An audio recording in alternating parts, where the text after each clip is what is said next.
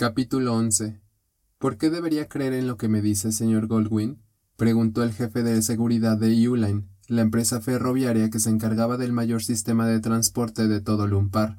King sonrió con amabilidad mientras tomaba un sorbo de su bebida color dorado y prolongaba su respuesta.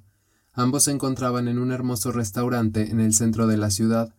Afuera, el sol de media tarde se colaba por los hermosos vitrales que adornaban toda la fachada, generando un efecto acogedor y misterioso al mismo tiempo al interior del establecimiento.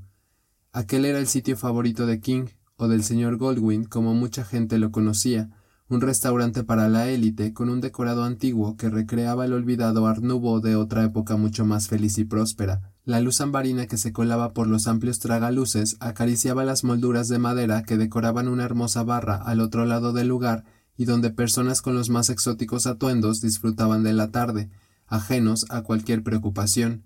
El lugar estaba moderadamente lleno y un murmullo bajo lo inundaba todo, pero a King aquello no le molestaba, pues ambos habían sido conducidos a un reservado cerca de los vitrales y lo único que podían escuchar era el sonido de sus copas y tazas al chocar con la vajilla.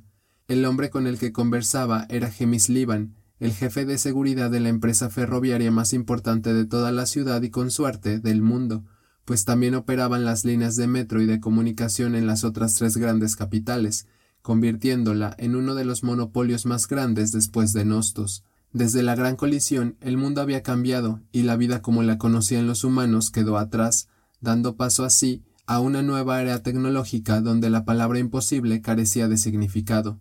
Después de casi trescientos años en guerra y una terrible destrucción que había arrasado con más de tres cuartas partes de la población mundial, Lumpar se había elevado como la capital más importante del Nuevo Mundo gracias al descubrimiento de las células T y a la rápida construcción de una ciudad en lo que en otro tiempo había sido simplemente un pueblo pesquero. A su alrededor, y casi tan rápido, habían surgido otras tres capitales más, la siempre eterna Tafalgar, la antigua Itza y la árida Quito. Las cuatro formaban ahora el Nuevo Mundo, un lugar donde lo antiguo se mezclaba con la tecnología en todas sus formas y donde King controlaba la vasta red del mercado negro que se extendía en todas y cada una de esas ciudades.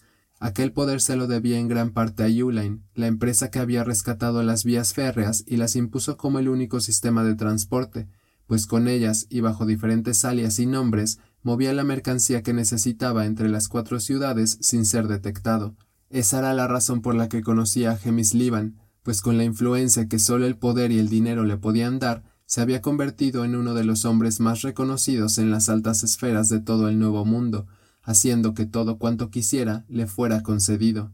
King dejó su copa sobre una hermosa mesa de cristal con bordes dorados y miró al hombre a los ojos con una expresión completamente diferente de la que solía usar en la esfera. ¿Por qué tendría que mentirle, señor Liban? Mi único interés al confirmarle esta información es que nuestra empresa más grande y que ha dado tanto al mundo no pierde insumos importantes para que podamos seguir manteniendo nuestro nivel de vida. Sus palabras sonaban melosas y cargadas de una dulzura falsa que siempre solía utilizar cuando hablaba con personas como él, sucias alimañas. El jefe de seguridad lo miró incómodo y dubitativo.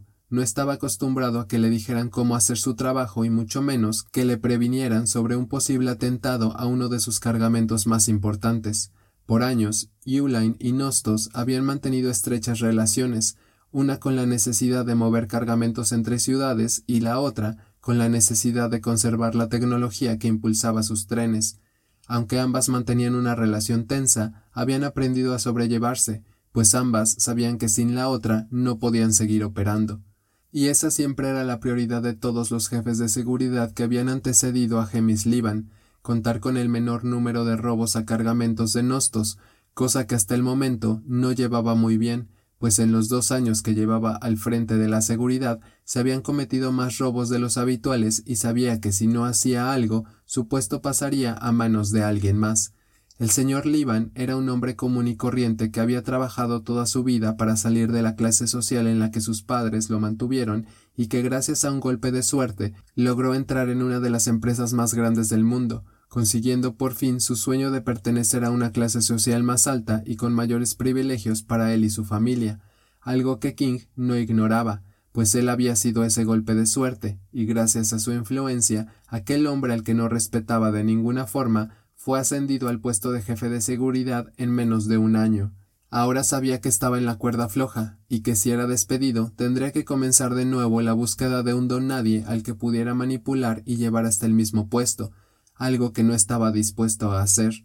En los últimos días había logrado algo con lo que antes solo soñaba, y mantener a ese hombre bajo su poder era indispensable, por lo que la única forma de lograrlo era evitando que se cometiera un robo invaluable y que gran parte de su gente muriera.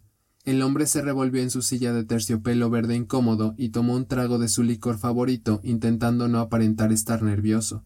Conocía al señor Goldwyn personalmente desde hacía pocos meses, pero todos en Lumpar sabían quién era, o por lo menos creían hacerlo. Sabía que era un poderoso magnate que se ganaba la vida con la importación y distribución de insumos para la fabricación de biometal, y eso lo había convertido en uno de los hombres más ricos y poderosos de todo el mundo. La primera vez que lo conoció fue en un evento para la caridad en el Gran Palais, en el centro de la ciudad, un evento anual al que solo acudían las personas más ricas y poderosas y que tenía como objetivo ayudar a que la pobreza fuera erradicada de una vez por todas. Ahora que solo eran unos cuantos millones en el mundo, la tarea parecía ser mucho más sencilla. No estaba seguro de por qué razón lo habían invitado, pero no se atrevió a cuestionar a su jefe cuando lo hizo. Acudir a ese evento siempre había sido uno de sus más grandes sueños, y ahora, por alguna razón que escapaba a sus conocimientos, estaba ahí. Aquella noche le había parecido un sueño, y solo cuando derramó su bebida en el costoso traje del señor Goldwyn se convirtió en una horrible pesadilla. Los intentos de su mujer por arreglar el traje solo lo empeoraron, y la única forma que encontró para salir de aquella vergonzosa situación fue ofreciéndole uno nuevo.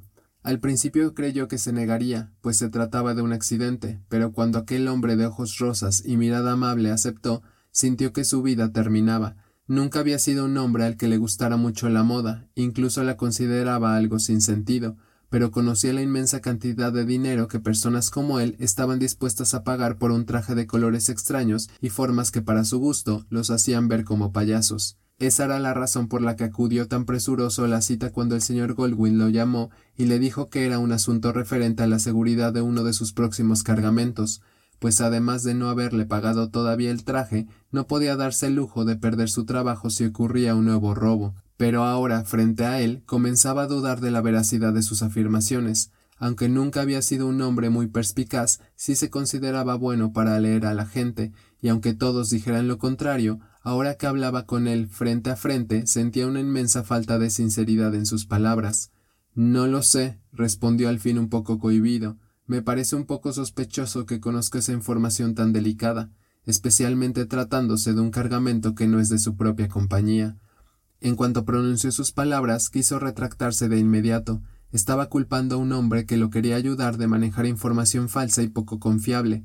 Sin embargo, el señor Goldwyn dejó escapar una risa agradable y muy lejana a la respuesta que él esperaba. Ahora entiendo por qué lo han nombrado jefe de seguridad, dijo King controlando las inmensas ganas que tenía de destrozarle el cráneo. Es verdad que en esta vida hay muchos hombres corruptos, y estoy seguro de que usted no es uno de ellos. El señor Liban sonrió y aceptó el cumplido de buena gana. Era verdad, si de algo se jactaba, era de jamás haber recibido un solo soborno en toda su vida. La simple idea de hacerlo lo avergonzaba. La información que le estoy dando no tiene una pizca de sospechosa, continuó King, jocoso con una sonrisa. Usted sabe muy bien que tengo relaciones muy cercanas con Nostos, y que ambos trabajamos de la mano. También es consciente que mi empresa transporta grandes cargamentos con ustedes, Hizo una pausa dramática mientras analizaba la expresión del hombre y continuó Y esto que le voy a decir es algo de lo que no me enorgullezco, pero para llegar a donde yo estoy es necesario contar con personas en los lugares adecuados que nos ayuden con las cosas adecuadas. Creo que me entiende, ¿verdad? El jefe de seguridad no contestó de inmediato, pero King comprobó que sus palabras habían tenido el efecto deseado, pues el hombre pareció entender lo que iba implícito. Ahora el señor Liban mantenía una lucha en su cabeza y las palabras de uno de los hombres más ricos de la ciudad martillaban con fuerza su ética. King aprovechó esta oportunidad y continuó. Nunca se está lo suficientemente seguro, y muchas veces es necesario actuar antes de que algo terrible pueda ocurrir. El jefe de seguridad levantó la mirada y la sonrisa de King lo recibió. Por esa razón es que puedo asegurarle que la información que le estoy proporcionando es confiable, y sobre todo, muy segura. De igual manera hablaré con Miss Marcia sobre todo este asunto. King atacó y su sonrisa brilló sabiendo que acababa de ganar la partida. No quiero pasar por alto a la representante de Nostos, pero pensé que sería mucho mejor que el jefe de seguridad de Uline lo supiera de inmediato. Los ojos del señor Liban brillaron al escuchar esto último, y de inmediato toda su postura cambió mientras sonreía aceptando el halago. En verdad lo siento, señor Goldwyn. Después de todo lo que usted ha hecho por esta ciudad, el hombre parecía realmente avergonzado. Pero como bien lo menciona, no se llega a ser jefe de seguridad confiando así porque sí en todo lo que uno escucha. El hombre tomó un trago de su bebida y King rió de forma encantadora. Estoy seguro de que a las personas adecuadas les encantará descubrir lo que está a punto de evitar, señor Liban. King hizo una pausa para que sus palabras surtieran efecto, y solo cuando estuvo seguro continuó.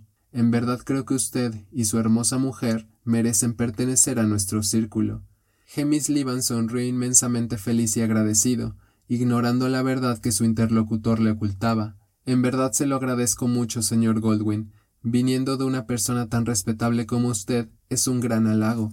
Nunca en toda su vida el señor Liban se había sentido tan halagado. Era la primera vez que por fin sentía que pertenecía a un lugar, que era respetado y que la gente de la clase alta lo veía como a un igual, en lugar de como a un simple empleado con un buen puesto. King dejó que aquella burbuja de felicidad se inflara un poco más, conocía a la gente y sabía que cualquiera con el incentivo adecuado haría lo que él deseaba. Así había logrado conseguir esa fama y ese poder en aquella ciudad, dándole a aquellos que se cruzaban en su camino lo que sus corazones más deseaban. Tomó un trago de su bebida antes de continuar. Era momento de que aquel remedo de hombre cumpliera su propósito. Si me permite un atrevimiento, dijo King como si en verdad creyera estar cruzando un límite, me gustaría hacerle una recomendación. El señor Liban, que ahora parecía mucho más animado de lo que había estado en toda su vida, asintió mientras se terminaba su bebida y pedía otra más. Ya que está por lograr una importante hazaña, creo que sería un buen momento para que reafirmara su título y diera ejemplo a toda esa sucia escoria de ladrones, dijo King escogiendo adecuadamente las palabras. Creo que debería mandar a un elemento de la milicia para que se hiciera cargo de ellos. El hombre casi se atragantó cuando escuchó aquello. Nunca había escuchado que los militares intervinieran en un asunto como aquel, y mucho menos por un simple cargamento de máquinas y materiales sin valor. Sé lo que está pensando.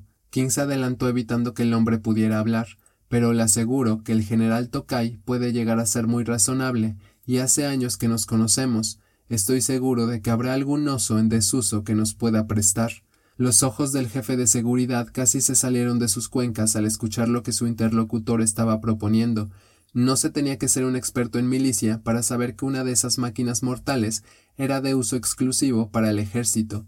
Señor Goldwyn, perdóneme el atrevimiento, pero creo que es un poco excesivo lo que está proponiendo. Jamás nos dejarían usar una de esas máquinas solo para darle una lección a unos simples bandidos, dijo el hombre acalorado.